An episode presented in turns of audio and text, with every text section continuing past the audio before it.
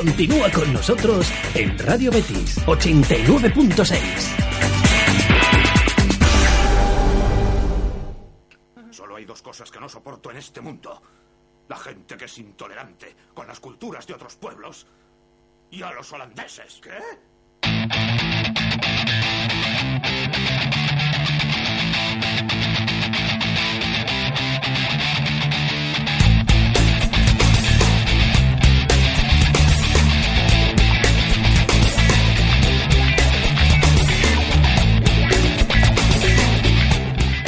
Bueno, pues comenzamos con la sesión de videojuegos, cine y literatura monotemáticos FM con una sesión que viene cargadita, Rafa. Hola, muy buena Fernando. Y ya había muchísimas ganas de escucharte aquí por los micros, que la semana pasada no pudimos estar contigo, estuvimos con, eh, con Alberto, también genial, por supuesto.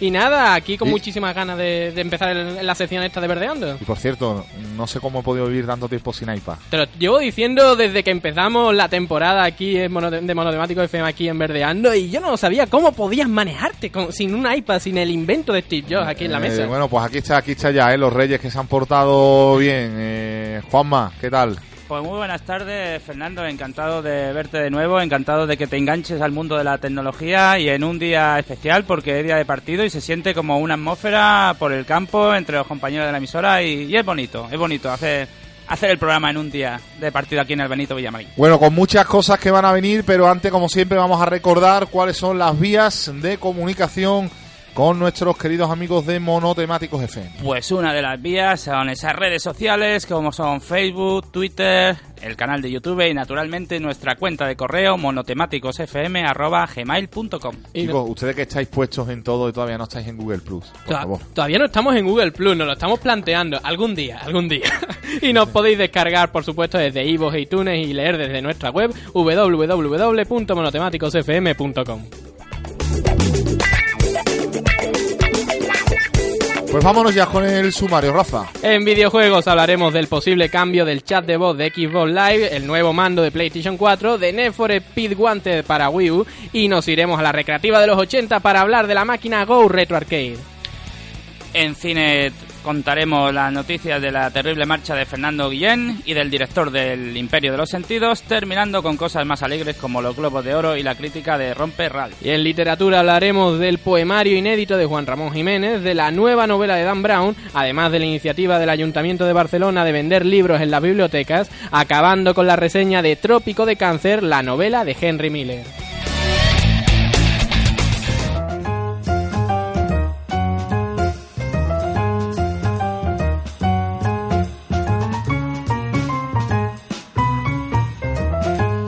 Pues vámonos ya con las noticias que vienen cargaditas y cuéntame esto del Sky, del chat, a ver, que no me te, Es termino de enterar. es momento de cambios en Microsoft y es que podrían sustituir el chat de voz de Xbox Live por Skype. Así es porque tras la compra de Skype hace unos años por parte de la compañía de Redmond, nuevos rumores apuntan a que el chat de Xbox podría ser sustituido por Skype.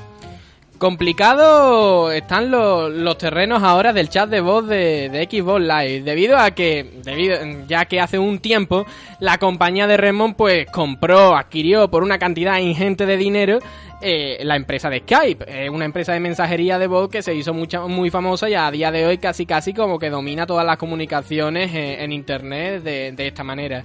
Pues Microsoft en un intento de aunar todos estos, todos estos servicios, Messenger y Skype que tienen a su disposición, pues los rumores dicen que podrían estar ahora intentando volverla todo en un gran conjunto, eliminar Messenger, que eso ya lo han dicho, que iban a, en unos meses iban a eliminar MSN para convertir Skype en su única cuenta posible a través de un plugin en el que nosotros podríamos descargar o- para nuestro Skype y se convertiría también en un eh, servicio de mensajería como puede ser Messenger y unarlo todo en la marca Skype. Pues parece que también podrá pasar esto en Xbox Live, incluso en la próxima generación de consolas de Microsoft, que es lo que se está ya comentando.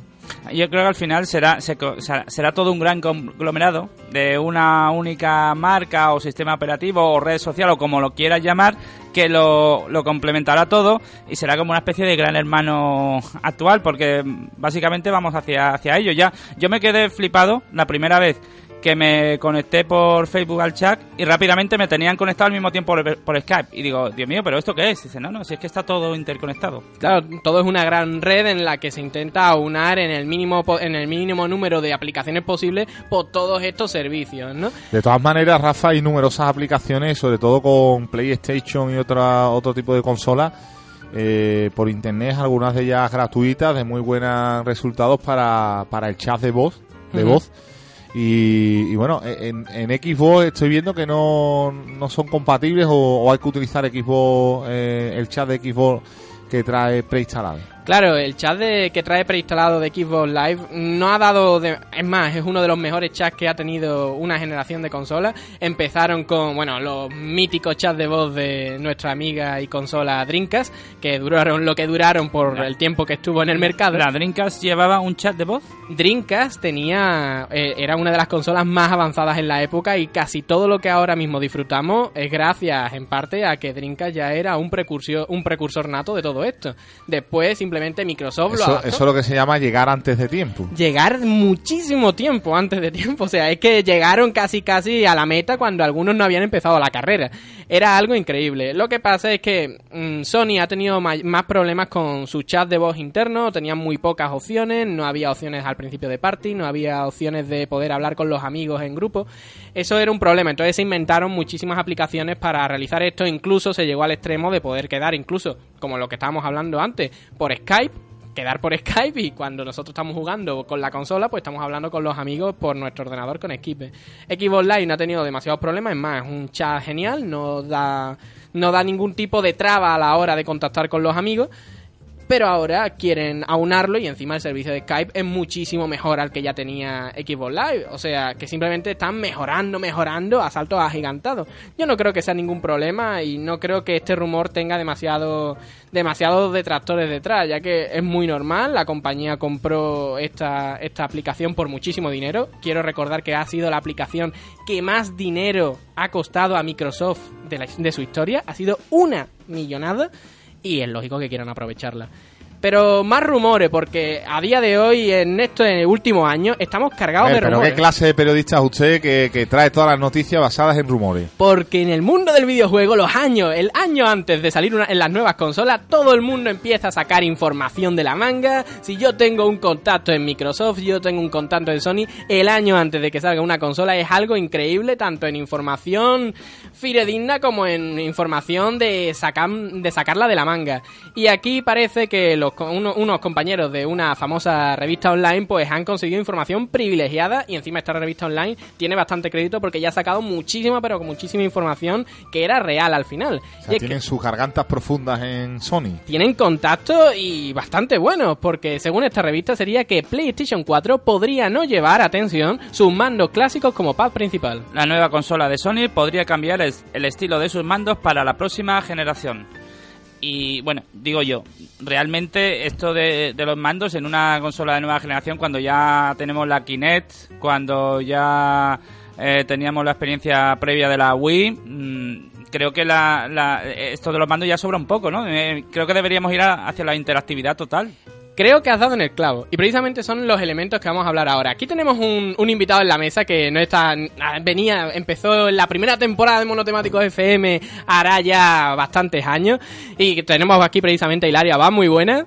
buenas, Rafa, ¿cómo estamos? Pues nada, y te quería, te habíamos traído hoy aquí por una, una de las razones, por una de las razones principales que era que tú eh, eres un gran experto dentro del mundo de videojuegos, empezado empezaste con ya consolas clásicas como Super Nintendo, empezaste después con PlayStation 1, PlayStation 2, PlayStation 3. ¿A ti qué te parece realmente que después de tanto tiempo con una consola que hemos estado acostumbrados mucho tiempo al mismo mando, se haga ahora un cambio tan radical en el mando? Porque quiero recordar que este nuevo supuesto mando de PlayStation 4 traería una pantalla LCD, sensores biométricos que ahora pasaremos a comentar. Y bueno, una especie de revolución o micro revolución dentro de la compañía de Sony. Pues mira, muy curioso porque precisamente había leído la noticia esta mañana y, y tenía el mando de la Play 3 ahí encima de la mesa y pensé, hay que ver lo, lo- lo útil que ha sido que, que apenas ha habido que hacerle modificaciones en diseño, sino ir siendo añadido a un mando que, que realmente ha sido muy funcional para varias gen- generaciones ¿no? de gamer. Y no sé, me dio un poco de nostalgia saber que, que probablemente esto va a cambiar y, y que va a dejar de tener su forma original por más por por el contenido emocional ¿no? que puede tener ya el, el mando para... Pero bueno, ¿qué, qué van a hacer? ¿Un mando o un volante de Fórmula 1? A ver. Gran- es es una de las grandes de las grandes incógnitas. Vamos a pasar a, a detallar los dos elementos que se han destacado. Pantalla LCD. Bueno, una pantallita en la que nosotros podremos ver e incluso a lo mejor tiene un- Perdón, ¿que el mando va a traer una pantalla LCD incorporada? una pequeña pantalla, es lo que, lo que parece que traerá. No creo que llegue a los extremos de Wii U, que no es una pantalla, directamente es una tableta en nuestras manos, pero supongo que traerá una pequeña, un pequeño, una pequeña pantallita en la que incluso podremos interactuar táctilmente. Esto ya me lo estoy sacando de la manga, pero es lo que parece que va a evolucionar esto. Y lo más importante, que es lo que creo que va a llevar más tiempo dentro de estas noticias de hoy, sensores biométricos.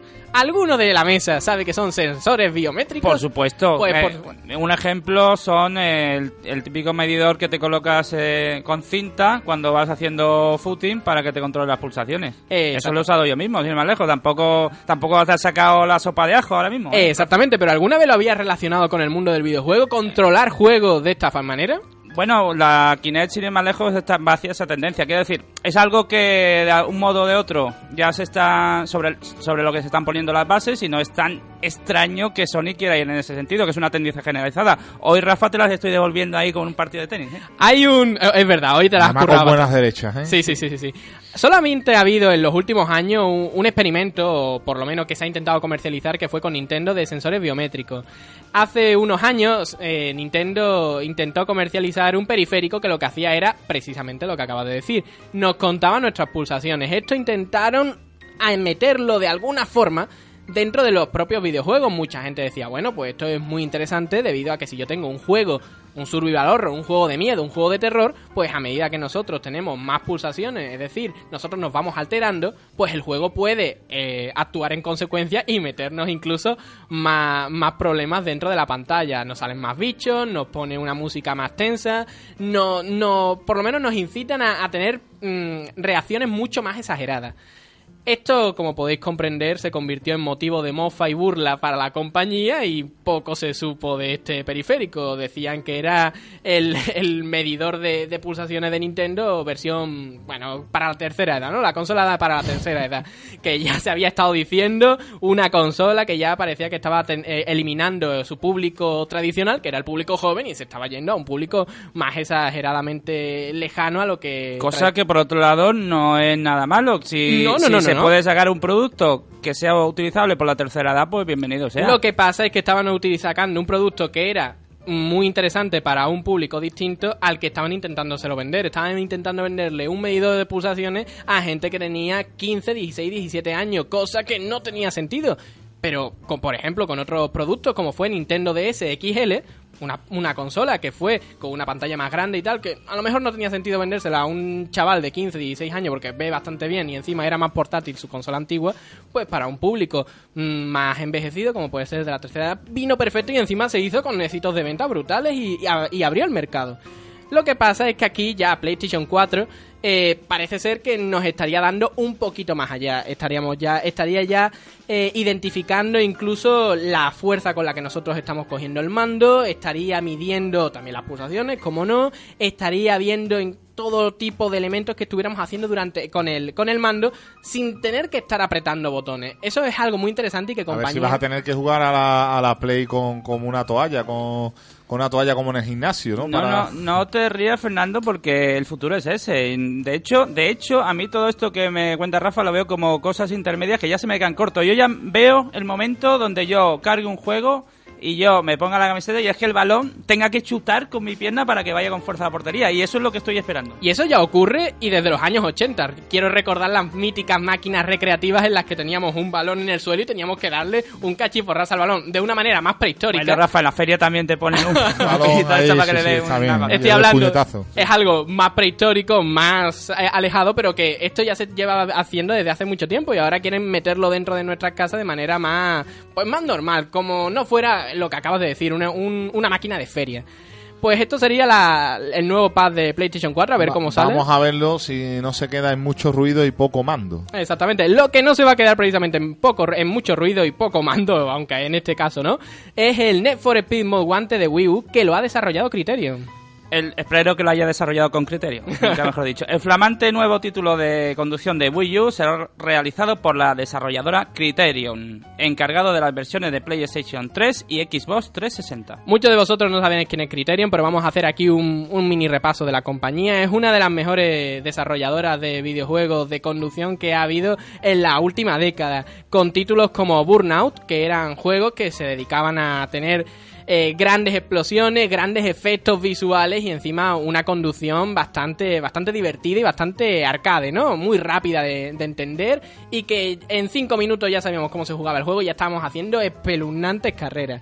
Pues la compañía que se ha dedicado a hacer el la última edición de Need for Speed Most Wanted, pues también se ha encargado de hacer el port, el traslado a la consola, a la nueva consola de Nintendo, que es Nintendo Wii U, siendo pues realmente una de las grandes propuestas para de velocidad que tiene ahora la consola de Nintendo.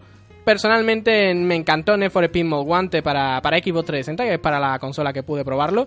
Y seguramente, y estoy convencido casi de ello, que la versión de Wii U será igual de buena o mejor, porque tiene más posibilidades. Una curiosidad de un carroza como yo, Rafa. ¿Cuántas versiones, bueno, o digamos secuelas de la dentro de la saga Need for Speed se han, se han hecho ya? Porque yo me quedé en las primerísimas, eh, primerísimas de juegos que, que dio esta entrega. Yo O recuerdo... sea, per- perdón, las primeras entregas de este juego, quiero decir. Recuerdo de las primeras entregas, si no fue la primera, ahora mismo no puedo poner la mano en el fuego, eh, en, la en la consola PlayStation 1, eh, con ese juego en la que casi solo había Porsches y Ferrari. Sí, creo, exactamente. Yo creo que me quedé en el Need for Speed 3, por eso te digo, ¿cuánt- ¿cuántas entregas hay? Muchísimas entregas, casi una por año y creo que, no me equivoco, sí han sido casi todos los años han sido una entrega por año. Lo bueno que tiene la saga Need for Speed es que no es una saga continuista. Cada año, o por lo menos desde los últimos 5 o 6 años, ha intentado innovar de manera increíble a la anterior entrega, siendo juegos totalmente distintos. Tenemos juegos como Need for Speed The Run, que lo estuvimos analizando aquí en el programa, con mejor o peor acogida, pero fue un juego distinto a su entrega anterior. Hot Pursuit, también un juego increíble que Oh, oh, pero ojo, que Hot Pursuit era una versión de también un clásico de los 80. Ujú, exactamente.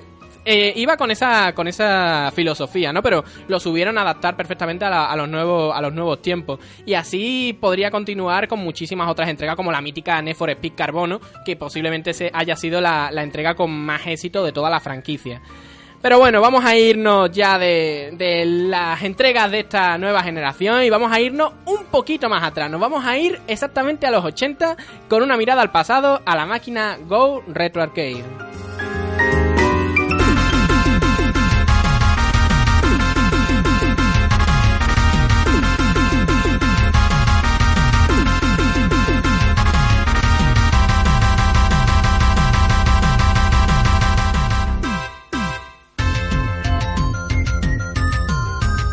Bueno, esto me está trayendo múltiples recuerdos. Eh, estoy viendo ahora monedas de 5 duros para un lado y para otro, o 25 pesetas. Aquí Eh, nada más que falta la música de los Modern Talking de fondo. Madre mía, o Spandau Valley. Eh, Panda, vale, qué míticos. Ah, Qué barbaridad. Hoy quería daros un regalo aquí también para la mesa y también para todos nuestros oyentes eh, del mundo retro. Siempre estamos hablando de juegos como yo que sé, pueden ser más Effect, que Estoy estamos jugando. empezando a, a sentirme un poco ofendido ya aquí, porque claro, llama el mundo retro a nuestra juventud. Yo ya estoy tan acostumbrado, infancia. estoy tan acostumbrado que a mí ya no me afecta. Bueno, incluso no lo llamo yo, sino que la máquina que vamos a analizar hoy se llama Go Retro, Retro Arcade. Aquí ya directamente las empresas ya lo llaman, así que yo me cubro las espaldas porque no soy el único que lo llama así. Estamos a- hoy vamos a hablar sobre una máquina que ha aparecido en un que se distribuye ahora en un famoso comercio de, de juguetes para niños pequeños, que es una multinacional que nos ha sorprendido bastante encontrarlo y es que hace poco estaba paseando por uno de estos comercios y me la encontré ahí de, de golpe y porrazo y me pareció algo interesantísimo y que era digno de, de poder compartir con todos vosotros. Estamos hablando de una máquina que emula perfectamente muchísimos de los clásicos eh, arcades de los 80, como pueden ser Alpine Sky, Birdie King Team, Bubble, Bubble Bobble, Tube It o por supuesto el mítico, el grandioso Space Sí, Invaders. sí, pero Rafa, más que los nombres técnicos, di el nombre popular, porque todo, todas las maquinitas tenían, evidentemente, su nombre de Trooper Flooper y todo esto, pero bueno, se conocía Claro, se como- conocían de otra manera, evidentemente. Es un nombre popular. Por ejemplo, el Babel Bobel. eh, Bubble Bobble. Bubble Babel, o Bobel, o como se llame. eh, este fue mítico, este estaba en todos los bares, en todos los Este sitios. Y uno pasaba horas y horas y canónicos. horas. ¿eh? De, de hecho, yo tengo que decir que todos estos juegos arcade, bueno, como, como es lógico, están disponibles para que uno se los baje de internet. Y yo muchas veces me los bajo y es que empiezo a jugar y te, y te vuelves a tirar horas. El tiempo no pasa por ello. Muchos de estos títulos están liberados de manera gratuita y legal por las propias compañías en internet, entonces muchos de ellos no es necesario incluso comprarse esta máquina para jugarlo. Pero lo que sí nos ofrece esta máquina, y voy a hacer primero una, una pequeña descripción técnica para después que nos podamos explayar y enrollar hablando de estos míticos juegos aquí en común. Eh, bueno, pues voy a ponerme a hacer un mínimo eh, análisis de esta, de esta máquina. Nos encontramos con una máquina que es un arcade stick. ¿Qué es un arcade stick? Pues es una es un pequeño es un pequeño panel en el que vienen dos botones que son los míticos botones de, la, de las consolas recreativas.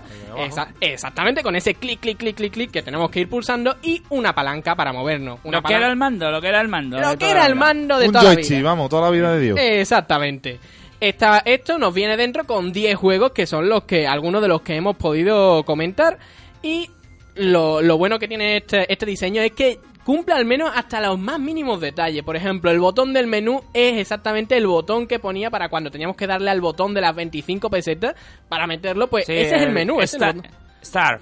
Exactamente, pues ponía, pone ahí sus 25 céntimos de dólar porque viene con la versión americana, entonces pone 25 céntimos de dólar, tú le, Push pi- start. tú le, tú le pinchas y ya empiezas Mola. con el menú. ¿Y esto que iría? ¿Con algún tipo de conexión al televisor como el antiguo Spectrum, no? Esto viene peor incluso, esto es mucho más sencillo y no tiene muchísima más historia. Viene con el- los típicos cables de rojo, blanco Ah, y para amarillo. que lo enchufes a RCA. directamente. Exactamente.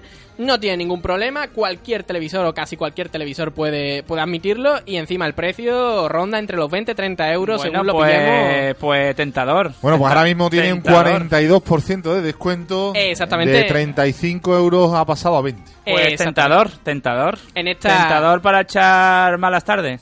Quiero- Hay, hay una, hay una, mm, eh, está muy bien, ¿no? Porque vienen juegos míticos, pero mm, faltan algunos clásicos. ¿no? Claro, Es imposible meterlos todos. Hay que decir que esto lo realiza Capcom, entonces Capcom tiene que eh, tiene que coger solamente los juegos que ellos tienen la propiedad intelectual y también elegir los que se pueden adaptar más al mercado más infantil. Quiero recordar que esto se está vendiendo en una muy famosa multinacional de, de juguetes. Lo podemos infantiles. decir Imaginarium. Exactamente, por bueno, en la, en la tienda Imaginarium, esto está destinado a un público muy pero que muy pequeño. Entonces, ahí viene mi sorpresa de yo encontrármelo buscando juguetes para, para mi primo pequeñito, encontrarme este gran clásico de, de Y la por recreativa. supuesto no lo dudaste y se lo regalaste. No, por supuesto, no lo dudé, lo compré y me lo quedé. Mucho más O sencillo. sea, ibas a hacer el encargo para los reyes Sí, exactamente. No, no podría haberlo dicho mejor de mejor manera, ¿eh? Vamos a ir... y eh, te autorregalaste en la, la máquina. Y qué Muy pedazo bien. de regalo, y qué Y al pedazo de final regalo. a, a tu primo que lo que le cayó, que Pues le trajo Baltasar. Pues a mi primo le trajo Baltasar, no, él, de- él es más de Merchón, le trajo muchísimo, eh, muchísimo merchandising de Mario, que a él le encanta Super Mario. Al final, esa tienda no valió para nada, valió para que yo me hiciera un pedazo de regalo. Qué barbaridad. Sí, sí, sí. Yo, si me permitís, diría que comparo este artilugio con los senos femeninos. Eh, ¿Sabéis Por por, qué? favor. Tienes que Porque originalmente están diseñados para el uso infantil, pero también van a gustar a los mayores. Perfecto. Sí, sí, señor. Me ha encantado tu descripción. Vamos a ir hablando de mm, más o menos de los títulos que nos trae. Alpine Sky. ¿Alguno de vosotros jugó a la máquina increíble, por cierto, de Alpine Sky? ¿Cómo era esta maquinita? Explícamela y, y yo te digo, porque por el, por el nombre no estoy seguro. Alpine Sky nos, en- nos metía dentro de lleno del deporte de- del esquí. Nosotros estábamos en una montaña y teníamos que ir descendiéndola pasando por cada uno de los pivotes en los que nosotros teníamos que conseguir más Vale. o menos Esta la he visto, la conozco, pero no era de mi agrado. No, Pasa, no. siguiente. Una, Siguiente. una de las grandes, ¿eh? si os gusta el esquí y el mundo retro, hay que jugarlo porque es increíble y además muy pero que muy adictiva. Space Bueno, Invader. esta sí. Esta el sí. segundo, Space Invader, Es que- esto hay que darle un monumento. Es que esto creo que fue el segundo videojuego, tercer videojuego de la historia, si no me equivoco, ¿no? Mm, Por ahí anda. Creo ahí que anda. está más alejado, pero sí, es de los primeritos que De se pudieron disfrutar. Sí, a este sí, a este yo creo que mm, es difícil encontrar todos, alguien sí. que no haya jugado. Una, un, un juego increíble que encima en la máquina se juega increíblemente bien y muy pero que muy certera con la palanca que está, mm, hay que decirlo, muy pero que muy bien adaptado. Es que pues, eh, mucha gente habrá podido jugar en el ordenador, hay muchísimas versiones para ordenador, pero en la máquina es que se juega muy pero que muy bien. Parece que estamos dentro del salón recreativo. He tenido la oportunidad, afortunado desgraciadamente, eso habría que analizarlo, de poder jugar a, a Space Invader en máquinas arcade originales de la época y solamente he podido recuperar la misma sensación de estar jugando a Space Invader con esta maquinita de 20 euros. Me ha parecido increíble. Otro juego, Birdie King. Birdie King. Bueno, ¿Os si esto es de golf, es que los juegos de golf a mí no me tiran nada. Fernando, tú sí, ¿no? A mí me gustan los juegos de gol ahora con la con la Wii. Ah, con la Wii, con el... Sí, con... tú juegas ahí que parece que tienes el palo, pero yo sí, ¿eh? yo le he dado a algún juego de gol que otro, además con la Nintendo, no la Super Nintendo, la Nintendo, la con primera Bueno, Nintendo. Ahora que lo decís, el primer Tiger Boost para PlayStation 1, si no me equivoco, yo llegué a hacer un, un all-in, pero directo, directo, con un tiro. Me, me quedé flipado, vamos, estuve tres días Pe- recordándolo. pero Fernando, el juego que tú jugaste para NES fue el mítico, creo que creo recordar que se llamaba Golf. Eh, Sí, fue, Golf, eh, Golf. Es algo sencillo, grandísimo juego, que por cierto, mm, no sabría decir hasta qué punto es mejor Birdie King que este juego de NES, pero que está tirando por, por ese camino y es un juego muy interesante para, para iniciados al golf y que quieran disfrutar de manera rápida. Eh, otro juego. Bueno, el, Bobble, el Bubble Bobble, este sí, este, Este era de los, de Bubble los clásicos clásicos.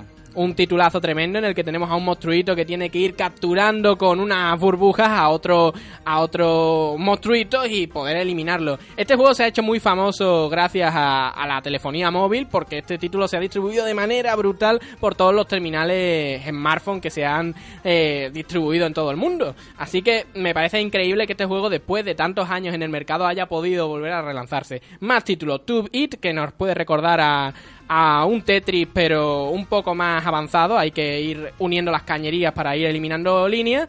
The Legend of Cage, un juegazo, un señor título que junto con Space Invader sería de los más destacados de, este, de esta recopilación en el que tenemos a un ninja en el que tenemos que ir eliminando a todo lo que se nos presenta en el camino. Muy sencillo y eficaz. Es diversión asegurada, vamos. The Fairland Story. Un título que es un juego de plataforma en el que tenemos que eliminar de una manera más o menos eh, ocurrente a los enemigos, tirándolo desde algunos, desde algunos sitios del escenario y tal, y con alguna magia que tenemos. Un título que personalmente no me apasiona, pero que muchos de los apasionados de la, de la, de la eh, Juegos de plataforma, bloques, exactamente de los juegos de bloque, de los juegos de plataforma, de los juegos de eliminar a los bichos que hay por delante, pues le puede hacer gracia. Eh, Puznik, un juego de bloques también y que tiene tiempos para completarlos y que, sinceramente, es uno de los más aburridos que he jugado en mi vida y, y no sé por qué lo han metido en este recopilatorio. Personalmente me, me parece horrendo.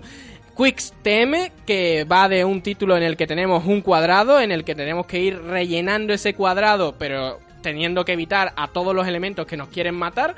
Un juego muy entretenido. Y por último, Chuck Pop, que vuelve a ser un juego de... es una travesía de laberinto que tienes que liberar, eh, liberar corazones atrapados. Un título menor dentro de esta recopilación. Pues ahora que he ido haciendo el repaso, tengo que decir que de- me ha defraudado un poco. ¿eh? Sí, porque, los juegos no son... porque me esperaban los clásicos clásicos no. y, y la verdad es que los únicos dos o tres que tiene, pues en fin, en fin. Vale, por, por favor, que Capcom tenía el Street Fighter. Sin ir más lejos. Pero más Street lejos. Fighter en este tipo de máquina sería complicado. Sería meter Street Fighter 1 y la verdad es que Street Fighter Pero 1 llegará, llegará, llegará. Y cuando llegue ese momento, entonces es Juegazo. cuando lo vamos a flipar. Sí, señor. Si os gusta mucho el mundo retro y os apasiona alguno de estos títulos, personalmente me encantan de esta recopilación de 10, me pueden encantar 7 o 8, así que está un número bastante interesante para, para mí.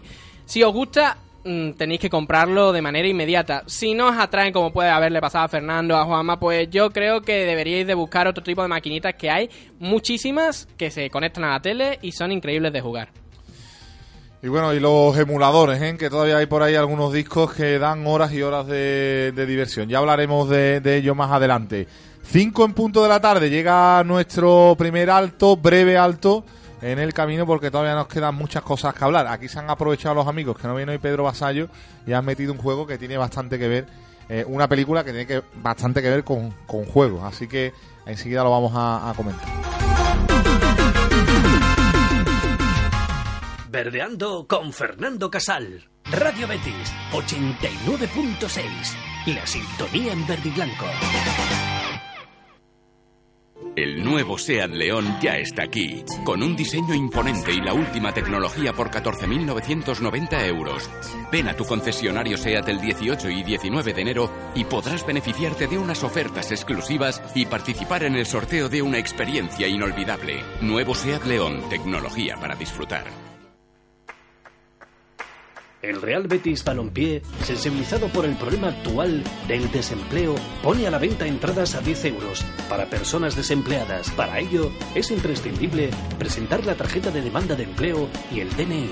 Acércate a las taquillas del Benito Villamarín y disfruta de tu equipo por tan solo 10 euros.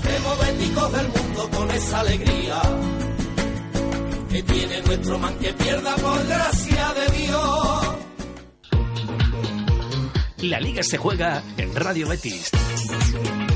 Este lunes te contamos el Real Betis Athletic Club de Bilbao. El conjunto verde y blanco quiere comenzar la segunda vuelta con un buen resultado que le permita seguir en la zona alta de la clasificación. Desde las ocho y media de la tarde te contamos la mejor previa y tras el encuentro, la sala de prensa, la zona mixta y el mejor análisis. Además, puedes comentar con nosotros el partido a través de Twitter y elegir al MVP Cruzcampo. Vive el mejor fútbol y vive el Real Betis en la 89.6. Partido por gentileza de Clínica Baviera. Instalaciones eléctricas, El Chispazo y K2 Elevación. High Definition Life. Es la alta definición en vivo, un sistema emotivo, con una tecnología capaz de parar el tiempo.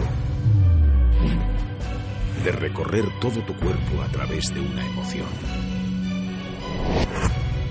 La alta definición en vivo incorpora un sonido envolvente que hará que vivas cada segundo con la mayor pasión. La emoción de ser bético. Real Betis Balompié. Abónate a vivirlo. En el Hotel Trip Macarena queremos premiarte por ser del Betis. Celebra tu día más importante con nosotros y disfrutarás de unas condiciones súper especiales, solo para béticos. Infórmate ya llamando al 954 37 58 00. Trip Macarena, hotel oficial del Real Betis Balompié.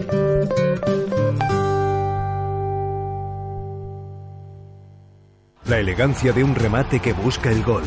La pasión de una afición que cree en la victoria. El sentimiento de ser siempre auténticos. Existen cosas que se llevan muy adentro, otras que nos dicen quiénes somos, que se visten con orgullo, como Forecast, la marca que viste al Real Betis Balompié. Conócenos en www.forecast.es. Buenos días, señorita. Necesito un autobús al Ompe de máximo confort, con cuarto de baño, frigorífico, DVD, tres televisores, butacas reclinables, rampa para minusválidos y un gran maletero. ¿Algún color en especial, caballero? Si eres de los que pide más a un autobús, llámanos 954 67 22 99 o entra en alompe.com. Alompe, para gustos, los colores. Frío Morón, 50 años atendiendo las necesidades del frío comercial e industrial. En Frío Morón somos especialistas en maquinaria de hostelería y de alimentación. Fabricamos a medida y realizamos la instalación en su negocio. Visítanos en el polígono El Pino o llámanos al 954 51 41 61. El frío de su negocio con Frío Morón. Hola, buenos días. Buenos días, Laura. ¿Cómo estás hoy? Ay, no te olvides la toalla. ¡Uh, la toalla! Aquí se regala salud. Sato Sport. Salud para todos. ¿Tienes Twitter, Facebook, Twenty? Ahora puedes seguir toda la actualidad del Real Betis Balompié también en las redes sociales. Síguenos en el perfil oficial de Twitter, arroba Real Betis Oficial, en la página oficial de Facebook también en la de Twenty. El Betis se mueve en la red. Síguelo. Radio Betis 89.6. La sintonía en verde y blanco. Verdeando con Fernando Casal. Radio Betis 89.6. La sintonía en verde y blanco.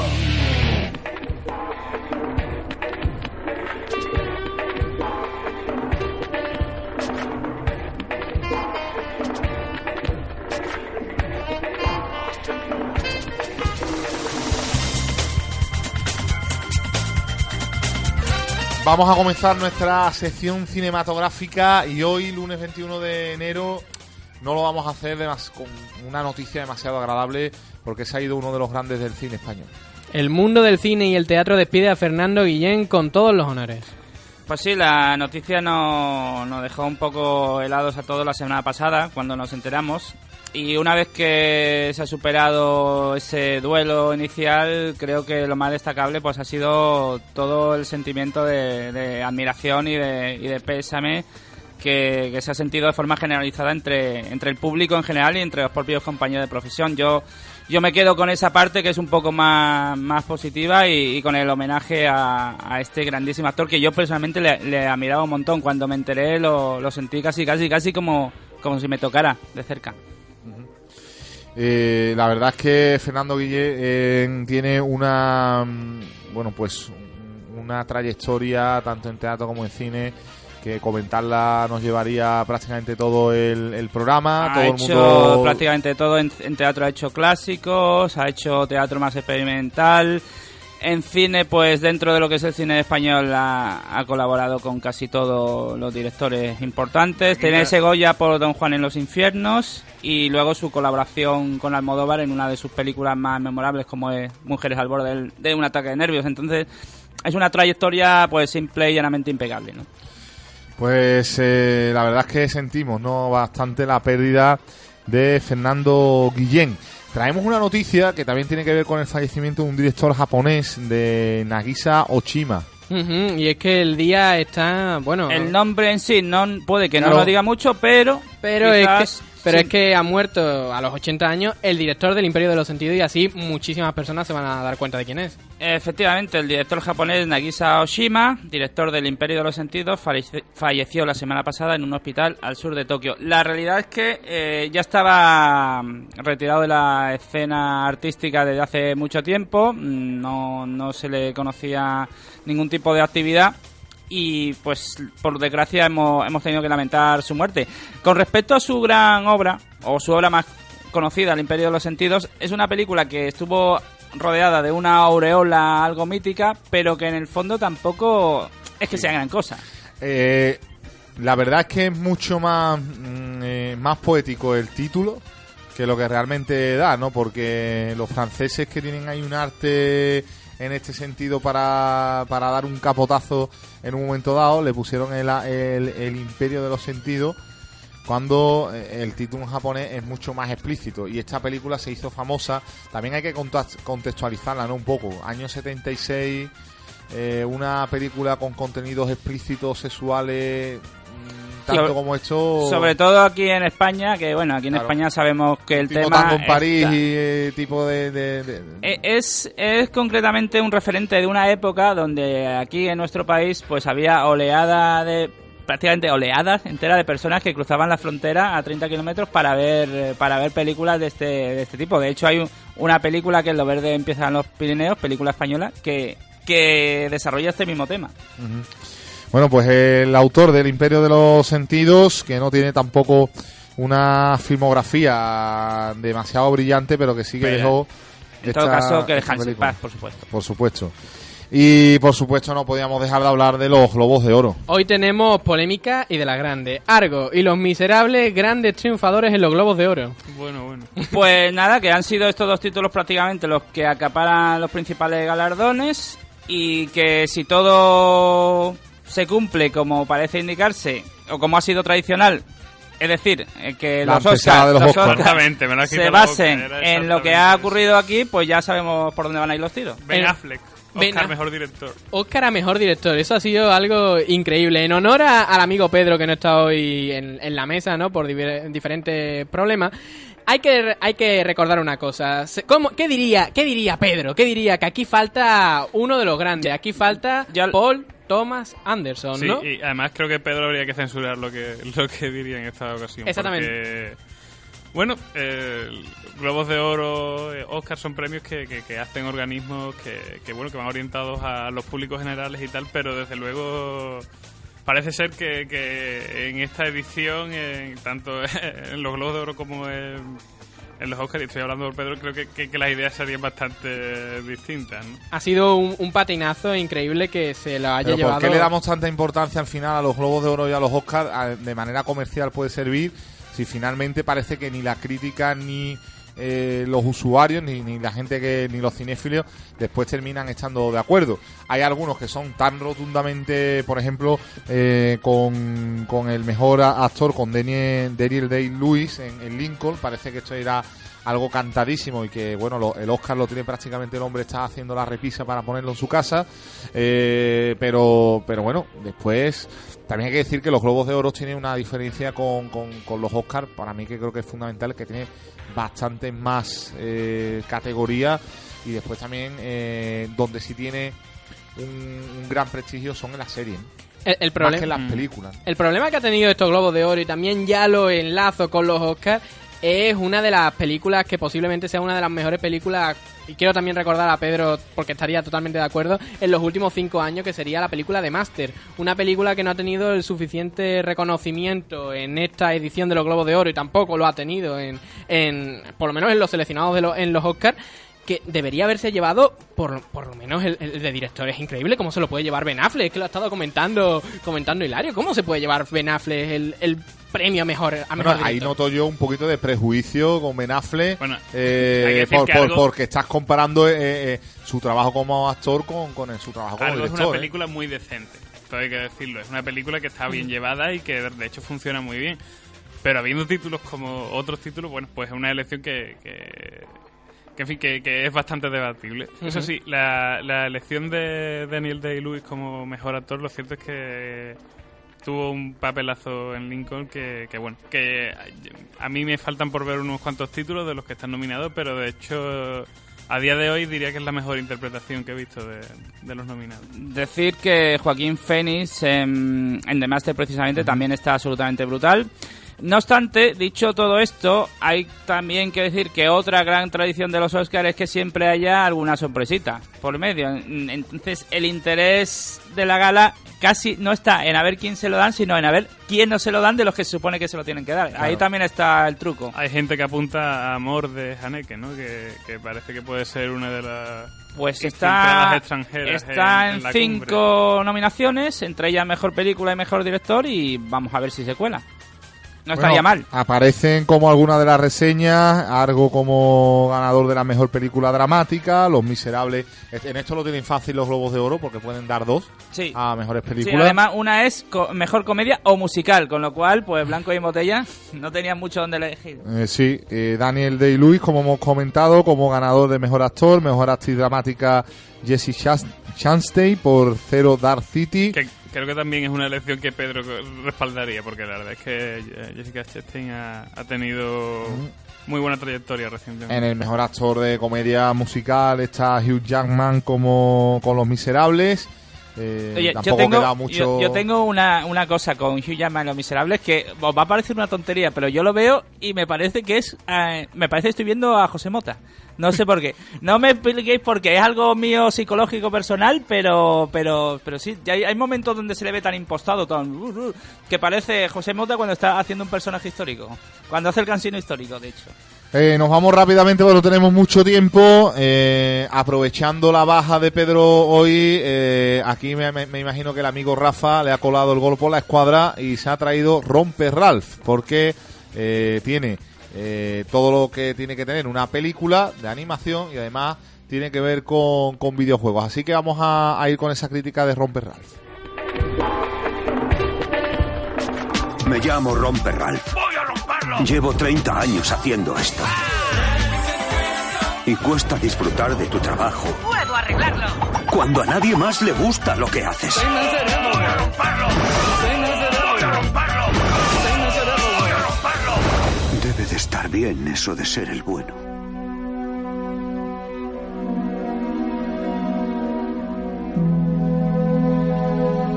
A ver, que estoy viendo por aquí unos apuntes de la crítica que va a hacer Rafa. Son- Y claro, esto es el sueño del gamer que se ve roto, porque claro, eh, eh, eh, en tipos tan especializados, pues empieza a sacarle ahí punta cuando en la mayoría de, de la gente que ha visto Romper Ralph le, le ha encantado ¿no? la película como película de animación, como referencia a juegos clasiquísimos de, de nuestra infancia.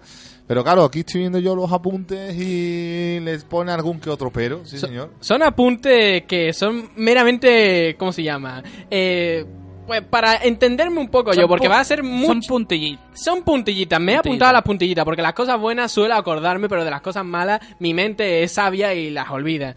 Romperral es una muy buena película de animación, es una película desarrollada por la grandiosa eh, Eh, distribuidora a, a ver, no cambie usted el guion que pone aquí, película que deja bastante Oye, oye, que desear. Se está reculando, se está echando para Se atrás. está echando atrás, vamos Deja- a ver, a ver cómo, cómo argumenta esa contradicción que acaba de decir. Es muy sencillo, como película, una película de animación a la que vamos al cine con solamente con el sentimiento de intentar pasárnoslo bien, es una muy buena película desarrollada por Disney, Walt Disney, no Pixar, hay que dividirlo, esto no lo hace Pixar, esto lo hace Walt Disney, pero como intento de retratarnos el mundo del videojuego, ha quedado bastante por detrás de lo que se nos había vendido. Una película que se había vuelto el sumum y cumbre de todo gamer existente, se ha vuelto una, una cosita que se ha quedado en los primeros 20 minutos de la película Ve, y que después... ya sabía yo que... Exactamente. Pero falló particularmente, no creo que en ningún momento hayan pretendido que esto fuera el sumum para el seguidor de los videojuegos. Yo Claro. creo que más bien estaba encaminado precisamente eso, que fuera una película donde lo pusiera, pudieras pasarlo bien y que trate sobre videojuegos. Cine familiar. sí. Exactamente. Vamos a hablar un poco sobre el argumento de la película. La película nos pone en la piel de Romper Ralph. Eh, Romper Ralph o Ralph el Demoledor en su versión latina o Greg Ralph para los americanos. Me encanta decir las tres versiones porque me ha encantado la versión latina. Ralph el Demoledor es una, una versión increíble. Eh, nos pone en la piel de este malo de videojuego. Un malo que se ha llevado toda su vida haciendo de malo en una de las máquinas clásicas de un salón recreativo. Que para todos aquellos que no sepáis cuál es la versión en la vida real sería la máquina de Donkey Kong. Hombre, Romper por Dios, Ralph. por Dios, Donkey Kong. Romper Ralph Yo creo sería- que es la primera, mm, el primer videojuego que yo he visto en mi vida. Posiblemente, no lo tengo ahora mismo, mi memoria no es capaz de discernir si es ese o es el Come Coco. Tú, Pero es uno de los dos. tú y muchas personas, debido a que este fue el gran primer boom después de Pong de- del mundo del videojuego dentro de las máquinas recreativas. Romper Ralph nos pondría dentro del alter ego de Donkey Kong, pero en esta ocasión se vería de una manera humanizada, ¿no? Y después tendríamos a eh, su eterno enemigo, que sería el que va a reparar todas las cosas que rompe Ralph. En este caso, no es Mario, sino es otro personaje que se han sacado de la manga. Bien, tenemos primero esta pareja de personajes y Romper Ralph quiere dejar de ser malo, ya no se entretiene siendo malo, es una de las personas apestadas y hay que poner este término tan tajante porque es uno de los apestados dentro de su juego. Cada día que acaba el salón de recreativo y apaga las máquinas, pues se larga a su vertedero a poder dormir mientras que el ganador, este protagonista, pues hace fiesta junto con todos los otros personajes del título es una cosa muy interesante y muy graciosa a, pri- a priori de ver, ¿no? Porque, estamos viendo que los personajes de videojuegos tienen un carisma, tienen un, tienen un mundo aparte de ese que estamos viendo dentro del propio, del propio videojuego. Después nos encontramos con otras grandísimas recreaciones de otros clásicos, porque, hay que comentarlo, Romperrán en sus primeros 20 minutos es un deleite para la vista de cualquier jugador de los años 80, 90 y actuales.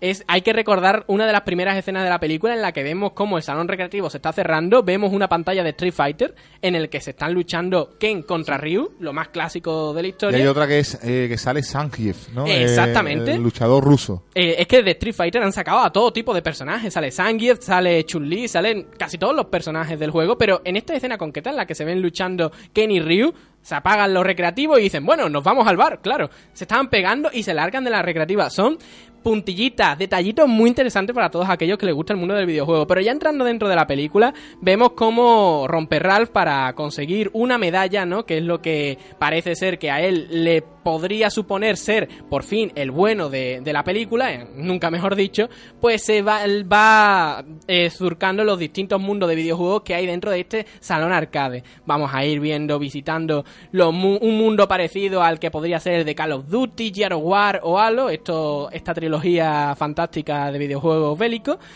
Y este hombre pues consigue una medalla. Consigue la medalla en este juego de Call of Duty. ¿Qué pasa? Que al final se encuentra que esta medalla se la roban y se llega y llega a un mundo en el que, que es el mundo de Sugar Rush. Este mundo es un, es un juego de carreras de, de personajes pues muy muy sweetie, ¿no? Como se diría en inglés, muy eh, muy tierno, muy agradable, muy muy rosa, ¿no? Porque el mundo entero es rosa y es algo muy muy curioso de ver. Este este mundo estaría imitando al mundo de Mario Kart juego muy famoso dentro de, de las consolas de Nintendo y entonces ahora es cuando se desarrolla el 75% de la película en el que tenemos a una chica que parece ser que es un bug eso lo dicen dentro de la película con esta terminología, lo cual es muy interesante porque también se dice así dentro del mundo del videojuego. Un bug es un error, un error del sistema. Es un elemento que el programador cuando lo creó no pensó que se tenía que crear, pero apareció de la nada. Es un cositas muy interesantes para aquellos que jueguen y, y vean la película. Entonces, esta, chava- esta chica pues no puede competir dentro de las carreras de este mundo, las carreras de coches que se desarrollan dentro de este mundo. Esto, por supuesto, pues enternece a Romper Ralph cuando está conociéndola. Espera un momento, alarma, alarma spoiler, porque yo creo que ya estamos entrando contando demasiado. No, no, no, estamos realmente esto es la base de la película y es la que podemos ver dentro de la mayoría de los trailers que la propia Disney ha distribuido, porque vuelvo a decir, la parte nostálgica son los primeros 10, 15, 20 minutos si arrastramos mucho, pero el argumento es este, es un chico que es un es un malo de videojuego que ayuda a una chica a poder participar dentro de su propio juego en el que no le permiten jugar debido a que es un error del sistema. A partir de aquí, pues todo lo que se pueda desarrollar con este personaje.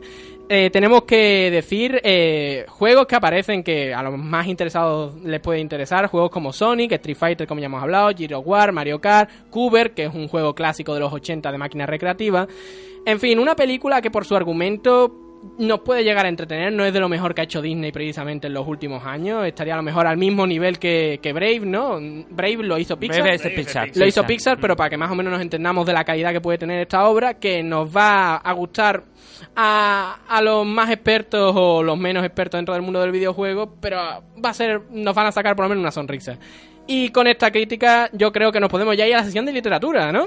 Pues vamos eh, prácticamente... eh, nos Vamos vamos- que nos las pelamos. Nos vamos a tener que guardar eh, la reseña porque, bueno, vamos a ver, vamos a ver, a ver si Vamos a ver nos, da, nos das tiempo. Vámonos con ello.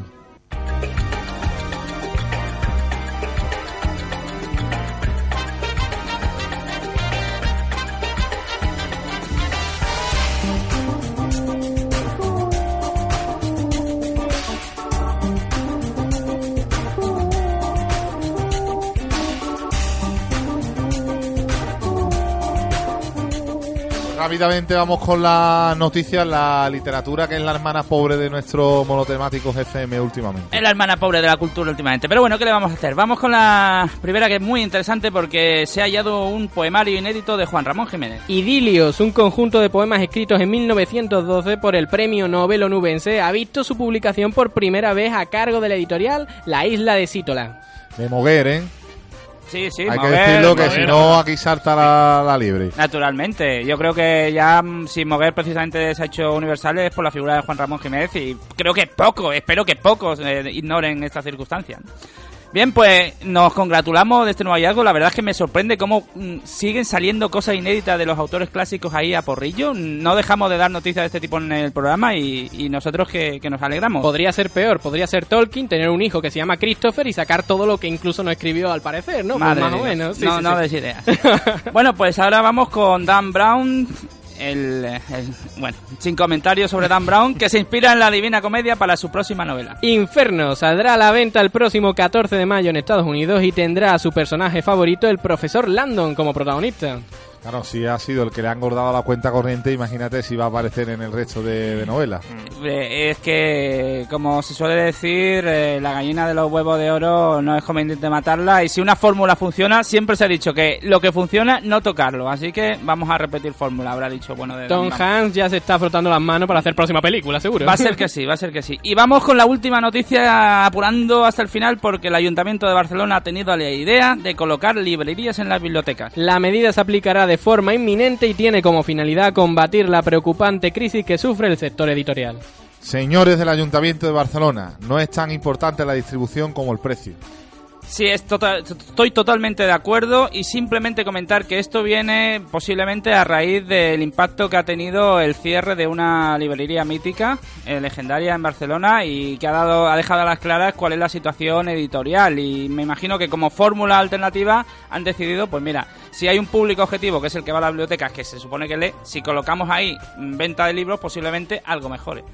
A mí me parece una buena idea para el sector, desde luego. Forma parte un poco de, de estas mezclas que hay últimamente, ¿no? Que vemos tiendas que venden caramelos y juguetes, venden... por, por, por poner un ejemplo, pero desde luego me parece una focalización muy buena de- del público objetivo. Muchas veces vas a una librería y dices, jope, no está este libro. Pues si te dan la oportunidad de comprártelo en ese mismo momento, quizá te lo pienses mucho. Vamos a ver qué tal funciona esto. Es extremadamente injusto porque tienes cuatro minutos para la reseña Intentaremos de ahora lo que se pueda. Trópico de Cáncer de Henry Miller.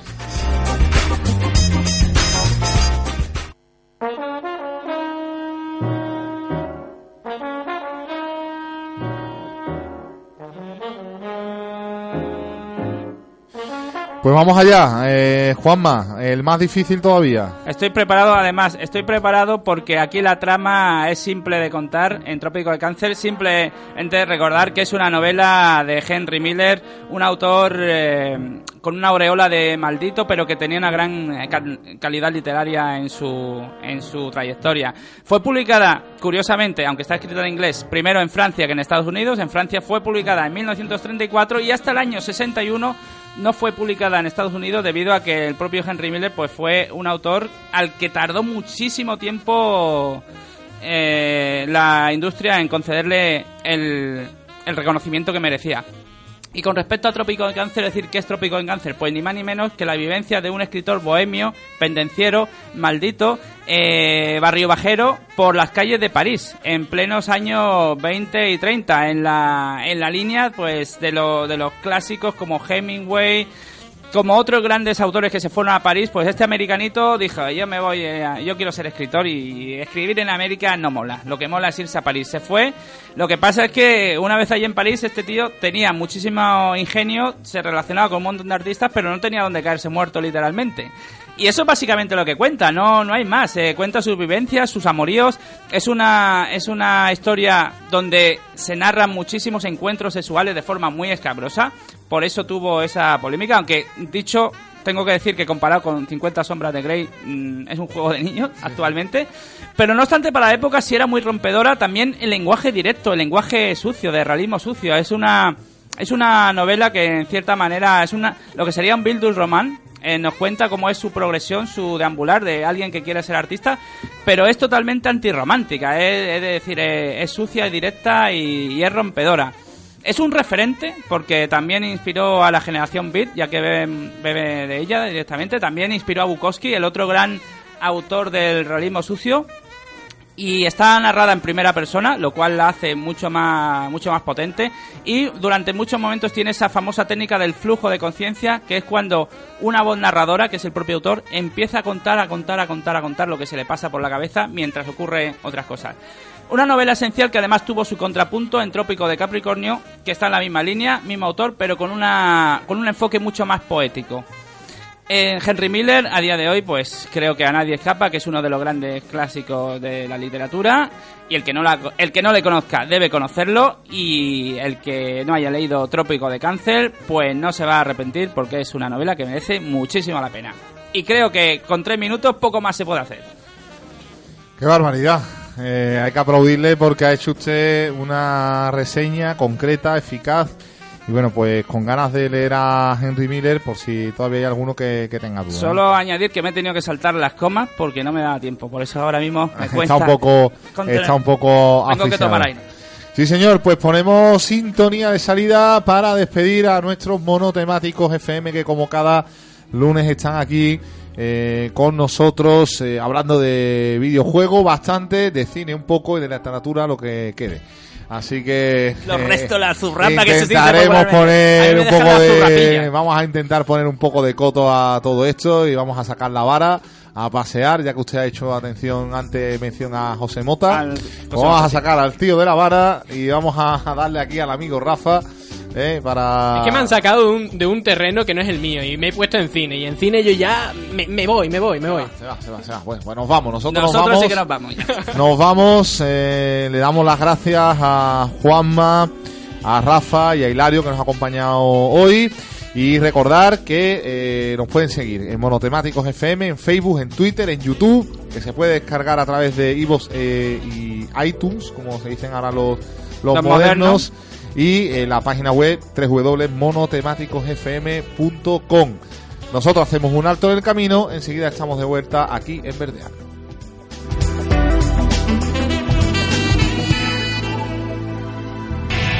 Radio Betis 89.6.